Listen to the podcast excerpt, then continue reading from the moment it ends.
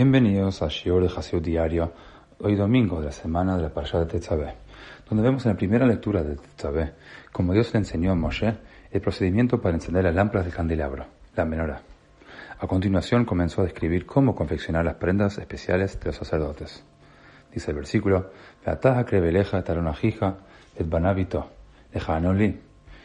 Dios le dijo a Moshe, debes acercar tu hermano Aarón a ti, junto con sus hijos, para oficiar a mí como sacerdotes.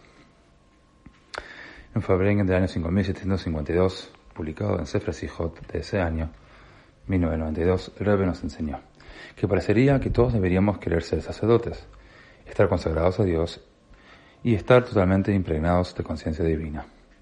Es realmente un ideal valioso, pero si se fuera a poner en práctica, socavaría el propósito de la creación. Dios no nos creó para ser ángeles, sino seres humanos que viven en una realidad mundana.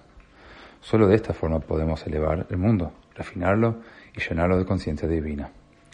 Por otro lado, para elevar al mundo, necesitamos tener presente una imagen de la forma de vida totalmente divina hacia la que nos estamos esforzando por llevarlo. Por lo tanto, una minoría selecta del pueblo tenía que vivir este ideal en la práctica.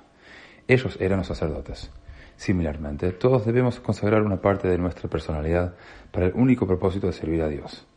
Al crear, instalar este sacerdote interno, podemos relacionarnos con el mundo en general como debemos, guiando y llevándolo hacia su realización divina.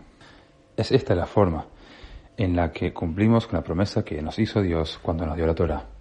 Serán para mí un reino de sacerdotes y una nación santa.